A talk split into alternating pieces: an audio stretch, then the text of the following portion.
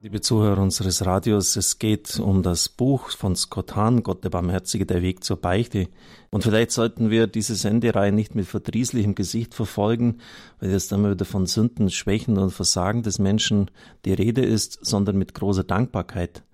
Mit einer riesigen Dankbarkeit, denn im Vergleich zu früheren Jahrhunderten, gerade der Anfangszeit der Kirche, ist die Verwaltung dieses Sakramentes in einer unglaublichen Weise dem Menschen entgegengekommen. Es wird niemand mehr in einen Bußstand für 20 Jahre versetzt, weil er eine Ehe gebrochen hat etwa. Also für gravierende Sünden war das damals der Fall. Oder es ist nicht mehr die Situation, dass man nur einmal die Sünden beichten kann, schwere Sünden. Es ist ein ganz großes Sakrament der Hilfe auf dem Weg zu Gott. Und Sie müssen sich schon, wenn Sie da überhaupt gar keinen Sensus dafür haben, einmal fragen, welches Bild Sie von Gott haben. Je näher Sie dem Herrn kommen, und das ist die Erfahrung wirklich ausnahmslos aller Heiligen, desto mehr werden Sie erkennen, wie schwach Sie sind, wie wenig Sie aus sich selbst heraus können und wie sündhaft Sie sind. Das ist auch in der Bibel allen widerfahren. Simon Petrus, Herr, geh weg von mir, ich bin ein sündiger Mensch. Der Prophet Jesaja, als er von Gott berufen worden ist. Und das waren sicher keine schlechten Menschen. Sie haben gelebt, wie wir alle. Aber sie sind da mal mit dem lebendigen Gott gleichsam auf Tuchfühlung gekommen und schon ist ihnen klar geworden, dass vieles in ihrem Leben der Änderung bedarf. Jedes Unrecht ist Sünde, sagt Johannes, aber es gibt Sünde, die nicht zum Tod führt. Zitat Ende. Lässliche Sünden nennen wir die weniger schwerwiegenden Verfehlungen. Zum Beispiel gibt es keine Lüge, die nicht Sünde wäre. Doch nicht jede Lüge wiegt so schwer wie ein Meineid oder eine Falschaussage vor Gericht. Daher ist Meineid eine schwere Sünde, während eine Lüge aus Eitelkeit, um das eigene Alter zu verschleiern, eine lässliche sein kann. Ja, das dürfte dann eher wohl beim weiblichen Teil der Bevölkerung angesiedelt sein, dass man das Alter ein bisschen frisiert. Jetzt werde ich gleich Protestbriefe bekommen, aber okay, damit muss ich leben können. Lässliche Sünden schwächen unseren Willen. Sie schädigen uns geistlich, obwohl sie uns nicht töten, wie Johannes Paul II. sagt. Er zitiert ihn dann. Die lässliche Sünde entzieht nicht die heiligmachende Gnade, die Freundschaft mit Gott. Die Liebe und so auch nicht die ewige Seligkeit. Zitat Ende. Wir können in den Himmel kommen, wenn wir mit nicht gebeichteten lästlichen Sünden sterben. Doch zuvor muss unsere Seele von ihnen gereinigt werden, denn, und dann zitiert er die Offenbarung, die Apokalypse, nichts Unreines wird hineinkommen in das ewige Leben Gottes. Und weil keiner vollkommen stirbt, gibt es das Purgatorium, den Reinigungsort. Das Ort Fegfeuer ist vielleicht im Deutschen jetzt nicht so ganz geeignet, das wiederzugeben, was von der Sache her gemeint ist. Und da ist schon auch eine Anfrage, vorher habe ich ja die Ökumene erwähnt, an die reformatorisch-evangelische Theologie. Was ist denn mit uns, wenn wir sterben und wir sind der Liebe nicht vollendet? In der Heiligen Schrift heißt es an mehreren Stellen, dass nur das, was vollkommen gereinigt ist, in der Liebe vollkommen ist, dort hineingeht. Dieser Ort der Nachreifung, Fegfeuer genannt, ist ein Ort der Barmherzigkeit. Denn wenn Gott glasklar eine Zäsur dann machen würde, die Guten ins Töpfchen, die Schlechten ins Kröpfchen, wer hätte da noch eine Chance? Denn keiner wird in der Liebe vollendet sterben. Und deshalb meine ich auch, dass es ähm, ja, aus diesen rein theologischen Erwägungen heraus Sinn macht, den Reinigungsort als einen Ort der Gnade und der Barmherzigkeit Gottes zu akzeptieren. Scott Hahn, wir sind nicht verpflichtet, unsere lästlichen Sünden zu beichten. Tatsächlich können sie uns auch auf andere Weise vergeben werden. Zum Beispiel werden wir jedes Mal, wenn wir die Heilige Kommunion empfangen, von unseren lästlichen Sünden befreit. Ebenso können wir von unseren lästlichen Sünden Vergebung erbitten und erlangen, wenn wir ein einfaches, aufrichtiges Reuegebet sprechen. Ja, die Bibel sagt uns, dass lässliche Sünden sogar durch die Fürbitte anderer vergeben werden können. Er zitiert dann wieder Johannes. Wer sieht, dass sein Bruder eine Sünde begeht, die nicht zum Tod führt, soll für ihn bitten.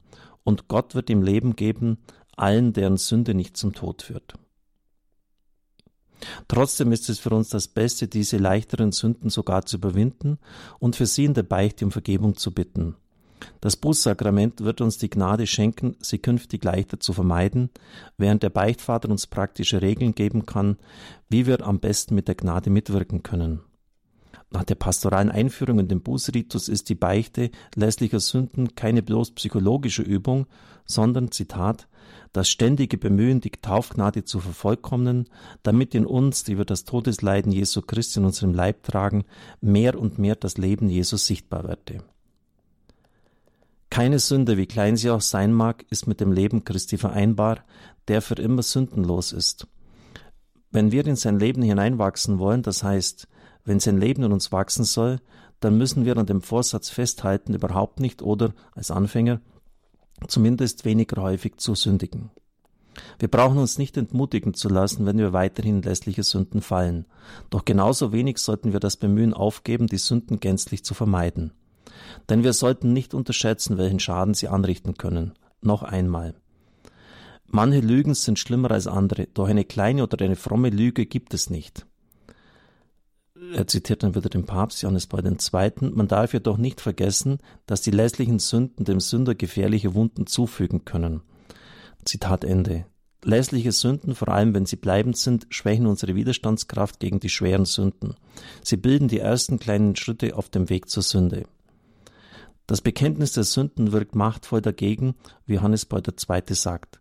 Die Beichte solcher Sünden, damit wir die sakramentale Vergebung erhalten, hilft uns tatsächlich in einer einzigartigen Weise, dass wir uns unseres Zustandes als Sünder vor Gott bewusst werden, um uns zu bessern. Mit Gnade und gutem Rat versehen, können wir dann entschlossener den Weg zur Vollkommenheit fortschreiten. Dann zitiert er wieder, so orientiert sich der Beichtende an dem vollkommenen Menschen, der Christus in seiner vollendeten Gestalt darstellt. Darüber hinaus wird er sich von der Liebe geleitet an die Wahrheit halten und dazu angespornt fühlen, in allem zu wachsen, bis er ihn erreicht hat. Er, Christus, ist das Haupt. Wir werden dann weiter fortfahren mit der sozialen Dimension der Sünde. Wenn Sie den Alltag in Ihrer Ehe, die meisten von Ihnen werden ja verheiratet sein, anschauen, was ist denn das, was das Leben dort schwer macht? es sind oft so Kleinigkeiten, dass sie viele Dinge schon gesagt haben, etwa, dass der Mann seine Hose anständig über den Bügel hängen soll, äh, dass er bestimmte Redenweisen aufhören soll, dass sie nicht ständig, wenn er am Abend dann noch müde nach Hause kommt, mit dem Putzwedel durch die Gegend fährt und so weiter. Es sind doch eigentlich die Kleinigkeiten. Aber wenn sich das summiert, ähm, und wenn das irgendwie nie bereinigt ausgesprochen wird, dann gibt's halt mal den Crash. Und so schaffen auch diese lässlichen Sünden, diese Oberflächlichkeiten, äh, scheinbaren Oberflächlichkeiten, ein Gefälle zum Bösen. Und dann kann es auch mal sein, wenn man einfach so diese Nach, diese Wachsamkeit vernachlässigt, dass dann wirklich mal etwas wirklich Schlimmes passiert. Also deshalb schon auch jetzt, jetzt nicht in einer übertriebenen Skrupulosität, ich darf jetzt gar nicht sünden, ich muss da bei jedem Ding aufpassen, aber eine grundsätzliche Wachsamkeit und vor allem auch, dass wir uns in Acht nehmen, nie gegen die Liebe zu sündigen, also wirklich vorsätzlich Menschen irgendwie etwas Böses zu wünschen oder etwas Böses ihnen zukommen zu lassen. Ja, so darf ich Ihnen den Segen spenden. Es segne, heile, schütze und behüte Sie der mächtige und gütige Gott, der Vater und der Sohn und der Heilige Geist. Amen. Ich wünsche Ihnen einen gesegneten Tag.